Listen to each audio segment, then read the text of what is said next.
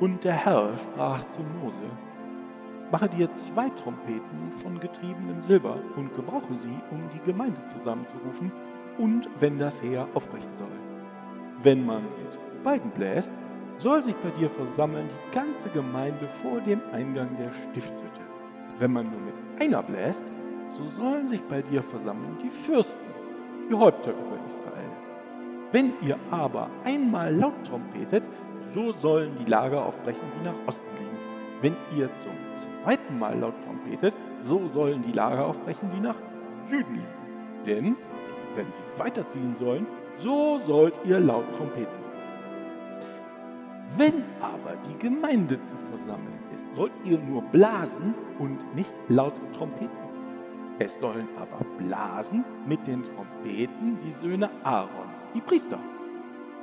Und das soll eine ewige Ordnung sein für euch und eure Nachkommen. Wenn ihr in den Krieg zieht, so sollt ihr laut trompeten mit den Trompeten.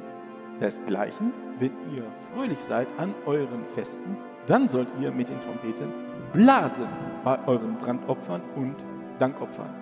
Ich bin der Herr, euer Gott. Das war das Buch der Bücher, der Wohnort der westlichen Kultur, die Voraussetzung für jedes ethische Handeln, der Ursprung und Kern aller abendländischen Moral, ohne den wir alle zu Mördern und Vergewaltigern würden. 4 Mose 10 vom Blasen der Trompeten.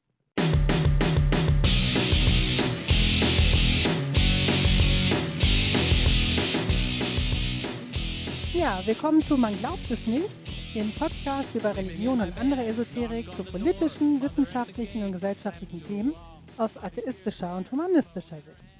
Martina, sollen wir uns der Hörerinnenpost widmen? Da wäre ich unbedingt dafür. Na gut. Ähm, unser letzter Beitrag war eine Überblicksfolge, die Urmutter-Trilogie zur Entstehung von Religion.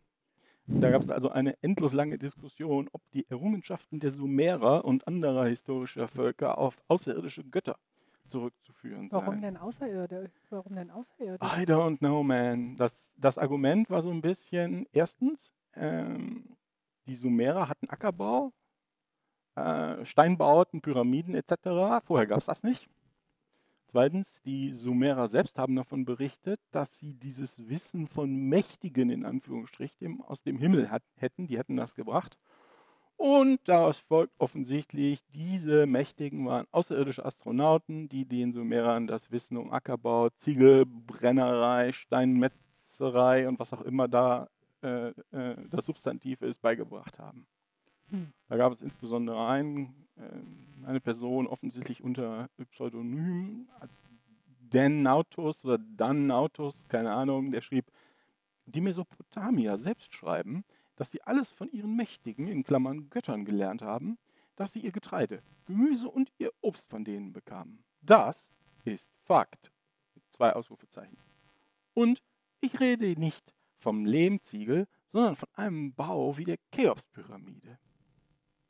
Und dann konnte ich mich natürlich nicht ganz enthalten und habe dazwischen geschrieben, äh, vom Übergang vom Jagen und Sammeln zum Ackerbau und dann bis zu den Städten der Sumerer vergingen 5000 Jahre.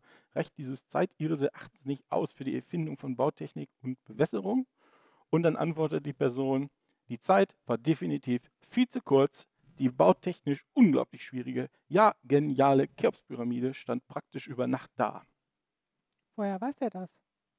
Das ist eine verdammt gute Frage. Und das, äh, so haben die Kolleginnen und Kollegen auch gestellt. Äh, woher weißt du das denn, dass da vorher nichts war? Aber dann wurde er eigentlich nur noch böse. Hm. Also es ist, wenn wir heute 6.000 bis 8.000 Jahre keine Vorgängerbauten der Cheops-Pyramide kennen, und, äh, also wenn ihr die nicht kennt, das ist ja nicht, dass es keine gab, braucht man eigentlich nicht lange drüber reden. Und äh, was ich ganz interessant fand, vielleicht ist das ja nicht die Sumerer geschrieben haben, dass sie all ihren Wohlstand den Göttern zu verdanken haben, sondern die Priester der Sumerer haben geschrieben, dass sie all ihren Wohlstand, alle anderen in ihren Wohlstand den Göttern zu verdanken haben. Und wenn die Priester damals so waren wie die Priester heute, hatten sie da einen verdammt guten Grund zu. Weil sie nämlich sonst nicht mehr das ganze Geld bekommen hätten. Hm. Ich weiß auch nicht, wieso 5000, egal was du für ein Argument hast ne, und was du vom, für eine Vermutung, dass irgendwelche Götter irgendwas erfunden haben, Mir ist völlig unklar, wieso 5000 Jahre nicht reichen sollen, um Ackerbau und Steinmetzen zu erfinden. Ste- Steinmetzen. Ja, das Internet ist viel schneller entstanden. Stimmt. Überzeugt mich nicht. Überzeugt mich auch nicht. Da hat Herr Bernd Kammermeier äh, noch drunter geschrieben, dass die Thesen, die Götter waren Außerirdische, in den frühen 60er Jahren stark verbreitet waren. Ich habe da auch noch irgendwelche Bücher von Erich von Däniken im, im Regal stehen und ab und zu hole ich sie raus, blätter drin und habe meinen Spaß daran. Und damals, meinte Bernd, wurde halt klar, dass die traditionellen Religionen nicht mehr tragen. Ähm, die Leute waren aber noch nicht daran gewöhnt, ohne Religionen zu leben, wie wir das vielleicht heute sind. Und dann haben sie sich halt neu gebastelt. Esoterik, Homöopathie oder halt diese däniken Thesen. Die Götter waren Außerirdische. Wo, wo sind sie denn auch hingegangen? Ne? Dann sind die ja nur ganz kurz mal da gewesen. Ja, diese von äh, Däniken-Thesen, die habe ich ja als Jugendlicher auch gelesen und fand die absolut überzeugend. Ich habe das auch geglaubt. Ich kann mich noch an sowas wie Zeitspalten erinnern, diese außerirdischen Geschichten. Irgendwie war man da, also war ich da empfänglich für. Ich glaube, das ging nicht nur mir so. Ja, mir ging das auch so. Als, als Jugendlicher habe ich auch in dem Buchladen in unserer kleinen Stadt getigert und habe die, die Bücher gekauft. Ähm, ich war nicht überzeugt, hielt das aber immerhin für möglich. Hm. äh, was der so schreibt und war auf jeden Fall begeistert davon. Du hast ja den Eindruck, ähm, als, als jugendliche Person, dass du die Welt, du bist total abgeklärt und hast die ganze Welt schon gesehen und verstanden und so Das weiter. stimmt. Und jetzt öffnet sich eine neue Dimension. Ja, Das kann ich mir vorstellen, als, als 15-jährige Person, ähm, dass du das toll findest. Aber dieser Dan Autos hat er ja auch ein sehr, sehr langes Buch drüber geschrieben. Äh, das wurde, glaube ich, bei den Kollegen vom Ketzer Podcast schon mal besprochen, wo er dann äh, auf, um 1000 Seiten herleitet, dass ähm, die, ähm, die, die, die antiken Götter Außerirdische waren. Da ist nichts Neues dran. Und ich meine, als erwachsene Person müsste man das doch eigentlich hinter sich haben, diese jugendliche Phase, oder? ja, aber man sieht mal wieder, wie mächtig diese Geschichten sind, die erzählt werden. Meine, es ist einfach eine geile Geschichte und Ich deshalb glaub, hängen die Leute da dran. Er hat das gut geschrieben und das ist doch auch immer schön und faszinierend, wenn es irgendwelche Geheimnisse gibt und irgendwelche Zeitspalten und Außerirdische, die geheimnisvoll hier unterwegs sind. Kobolde, Feen und so weiter. Es fasziniert die Menschen halt, und wenn es gut erzählt ist. So, dann haben wir ähm, vor einer Weile eine Folge gehabt über Teenstar. Christen reden über Sex mit euren Kindern. Und da schreibt Martin 112, hey, Sexualunterricht von der Kirche. Das ist ja wie ein Grillkurs von Attila Hildmann. Das ist Da- lustig. Das stimmt irgendwie, aber Attila Hildmann gibt auch bestimmt Grillkurse, oder? Ich weiß es nicht. Martin Hildmann ist inzwischen fernab von Gut und Böse Ja, das und stimmt. von allem. Wahrscheinlich glaubt er auch an außerirdische Götter. Mit Sicherheit. Und der gleichen, äh, zur gleichen Folge schreibt äh, Flo, mit, mit einem Kritikpunkt schreibt er, ich bin nicht überrascht, dass christlicher Aufklärungsunterricht so abläuft, aber dass diese Leute an die Schulen geholt werden, ist echt ein Skandal. Ein kleiner Kritikpunkt. Nach dem, was im Falterbericht steht, scheint Teenstar eine symptothermale Methode zur Erfängnisverhütung zu, zu propagieren. Dagegen ist erstmal nichts zu sagen. Sie ist zwar aufwendig, aber mindestens so sicher wie die Pille, quasi kostenfrei und greift nicht in den Hormonhaushalt ein. Ich- Ah, die ist aber sehr, sehr unsicher und schützt natürlich auch nicht vor Geschlechtskrankheiten zum Beispiel. Ja gut, das tut die Pille auch nicht. Das stimmt, aber sie ist. Gut, wenn sie ne? unsicher ist, dann ähm, ist Ich sie würde nicht sagen, so sie sicher. ist, ich würde Ich- sagen, sie ist unsicher. Aber natürlich, wenn man das sehr äh, aufwendig betreibt, Als geht das. 15-jähriges Mädchen. ja, Ich aber es stimmt schon, man kann, klar, man kann damit verhüten. Vielleicht habe ich das, äh, ich kenne mich bei Frauen untenrum nicht so aus. Vielleicht habe ich da äh, schlichtweg irgendein Wort nicht verstanden und das übersehen. Das tut mir leid. Äh, Ria74 schreibt auch zur gleichen Folge, schlimm, da bleibt einem die Spucke weg. Wenn man dann selbst als militante Atheistin bezeichnet wird, kann ich die Leute nur noch auslachen. Ja, das ist, auslachen ist eine gute Reaktion darauf.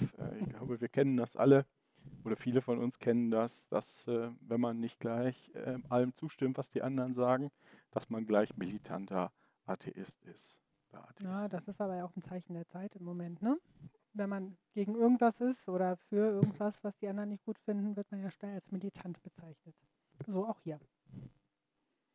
Gut, dann hatten wir noch ähm, die letzte Hörerbeschimpfung Podcaster-Folge. Da ging es um digitale Ethik, speziell auch ein Lieblingsthema unserer Hörerinnen und Hörer, das selbstfahrende Auto. Und da ging es halt um ethische Fragen für dieses selbstfahrende Auto. Wenn also der Arzt du berichtet, wenn der, Autopil Autopilot, wenn der Autopilot merkt, dass da eine so Notsituation ist, kann er mal nicht mehr bremsen, soll das Auto dann lieber eine Oma oder einen dicken Mann überfahren, einen Kinderchor oder einen Pfarrer, was auch immer diese, diese Dilemmata. Unterschreibt Viktor Engelmann, äh, warum darf ich eigentlich Auto fahren, ohne vorher beschlossen zu haben, ob ich lieber krebskranke Kreise oder Kindergartenkinder überfahren will? Das finde ich ist eigentlich nicht mal eine triviale Frage. Wir verlangen sowas nur von anderen. Von uns selbst eigentlich nicht. Hm. Hm, die Frage ist ja bei dem, das ist ja dann eben so eine, ja, das gehört irgendwie zu den Menschen dazu. Ne? Äh, kann man genauso sagen, darf ich dann Fahrrad fahren oder irgend, irgendwelche anderen Dinge machen, bei denen ich ja auch vielleicht mal andere in Gefahr äh, bringen könnte. Das Problem ist ja bei diesen Autos, dass das eben irgendjemand da reinschreiben muss in den Code. Also, mhm. dass man es halt aufschreiben muss und dann so fix da drin hat. Mhm. Finde ich jetzt schon, ist so ein Unterschied. Jemand, der auch nicht direkt beteiligt ist. Auch das. Also einer auch für andere. Klar wäre das bestimmt nicht verkehrt, wenn ich mir jetzt, wenn ich mich darauf vorbereite, auf so eine Situation und dann mir das vorher mal klar mache, so wird das jetzt halt so einer Intuition überlassen. Ne, das ist hier wahrscheinlich das, der Hintergrund, ne, dass ich dann intuitiv entscheide oder mich einfach nicht mit der Situation beschäftige vorher. Irgendwie entscheiden muss man dann ja, aber man entscheidet ja dann in dem Fall selber und ja, das wird ja nicht abgefragt. Ja, ist aber, hm, ja, ist, äh, mit dem Autofahren, das ist natürlich eine 'ne schwierige Frage, ne? Was ist da gut, was ist da schlecht? Also, solche Leute, die dann speziell, äh, oder vielleicht da 'ne ähm 'ne Entscheidung treffen würden, die ethisch völlig falsch wäre, also, zum Beispiel ach, weiß ich jetzt nicht, die will man ja lieber nicht im Auto haben, ne? Aber so eine Prüfung findet halt nicht statt. Weil man davon ausgeht, das wird schon irgendwie hinhauen. Richtig. Ja. Ja, und weil eben auch nicht alles immer reguliert werden kann. Wo fängt man da an, wo hört man dann auf? Ne? Erst in dem Moment, wo man es festschreibt, einer, dass der andere vielleicht auch festschreiben muss, das, das ist halt schon eine andere Sache. Ne? Dann muss es nochmal stärker diskutiert werden. Ja gut, verstehe. Ja, liebe Zuhörerinnen und Zuhörer, ähm, das war mal wieder Man glaubt es nicht, unser Podcast über Religion und andere Esoterik zu politischen, wissenschaftlichen und gesellschaftlichen Themen aus atheistischer und humanistischer Sicht. Wir hoffen, es war was für euch dabei. Ihr habt ein bisschen Spaß gehabt. Wir freuen uns auf Kommentare von euch, äh, die gerne kontrovers sein dürfen und sagen Tschüss, bis zum nächsten Mal. Tschüss, Leute. Tschüss. Calling from home. Shock and awe, emergency in Rome. A man in white, all alone. The Vatican call, the Pope is on fire. The Pope is on fire. The Pope is on fire.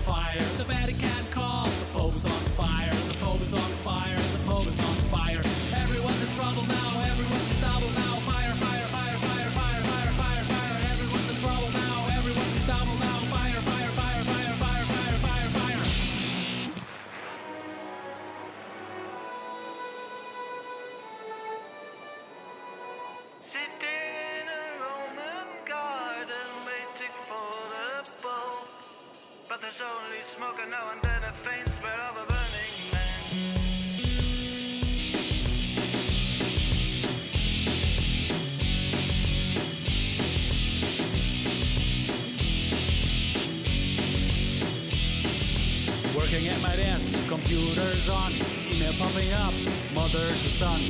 Holy See in flames, clergy's lost their head, bishops on the run. The Pope is dead, the Vatican call, the Pope is on fire, the Pope is on fire, the Pope is on fire. The Vatican call, the Pope is on fire, the Pope is on fire, the Pope is on fire. Everyone's in trouble now, everyone's in trouble now. Fire, fire, fire, fire, fire, fire, fire, fire. Everyone's in trouble now, everyone's in trouble now. is on fire, the bulb is on fire, the bulb is on fire, the Vatican car. the bulb is on fire, the bulb is on fire, the bulb is on fire. Everyone's in trouble now, everyone's in trouble now. Fire, fire, fire, fire, fire, fire, fire, fire, everyone's in trouble now.